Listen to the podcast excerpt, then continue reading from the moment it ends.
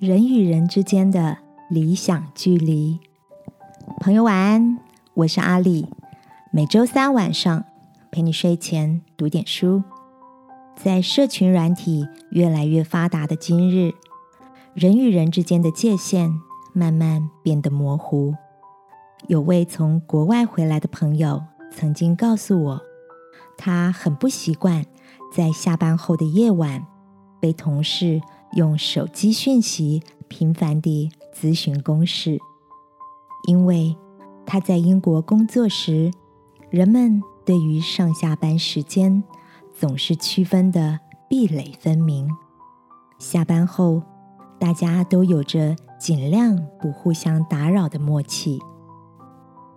今晚要跟你分享的这本书，书名叫做《刺猬法则》，探讨的。就是职场成员间理想的心理距离效应，就像天气寒冷时，一群刺猬想要聚在一起取暖，靠得太近会刺伤彼此，离得太远又没办法达到取暖的效果，必须巧妙地取得恰到好处的平衡。在作者。分享的五种人际互动建议中，让我印象最深刻的是他对于信赖关系的诠释。书中提到，在背后道人长短，然后再让当事人从第三者口中听到的坏话，会让信任瞬间崩解。相反地，从第三人口中听到的间接赞美。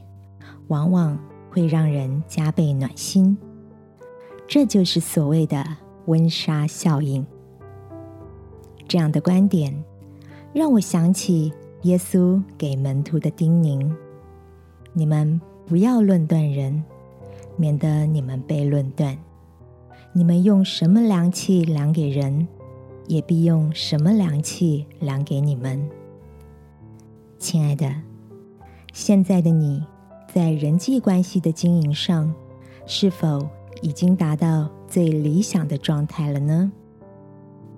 今晚，让我们一起来到天父面前，领受他的祝福吧。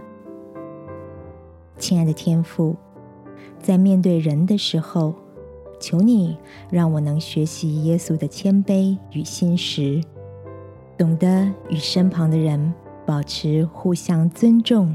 又不疏离的良好关系。祷告，奉耶稣基督的名，阿门。晚安，好好睡。祝福你，找到人际间最和暖的距离。耶稣爱你，我也爱你。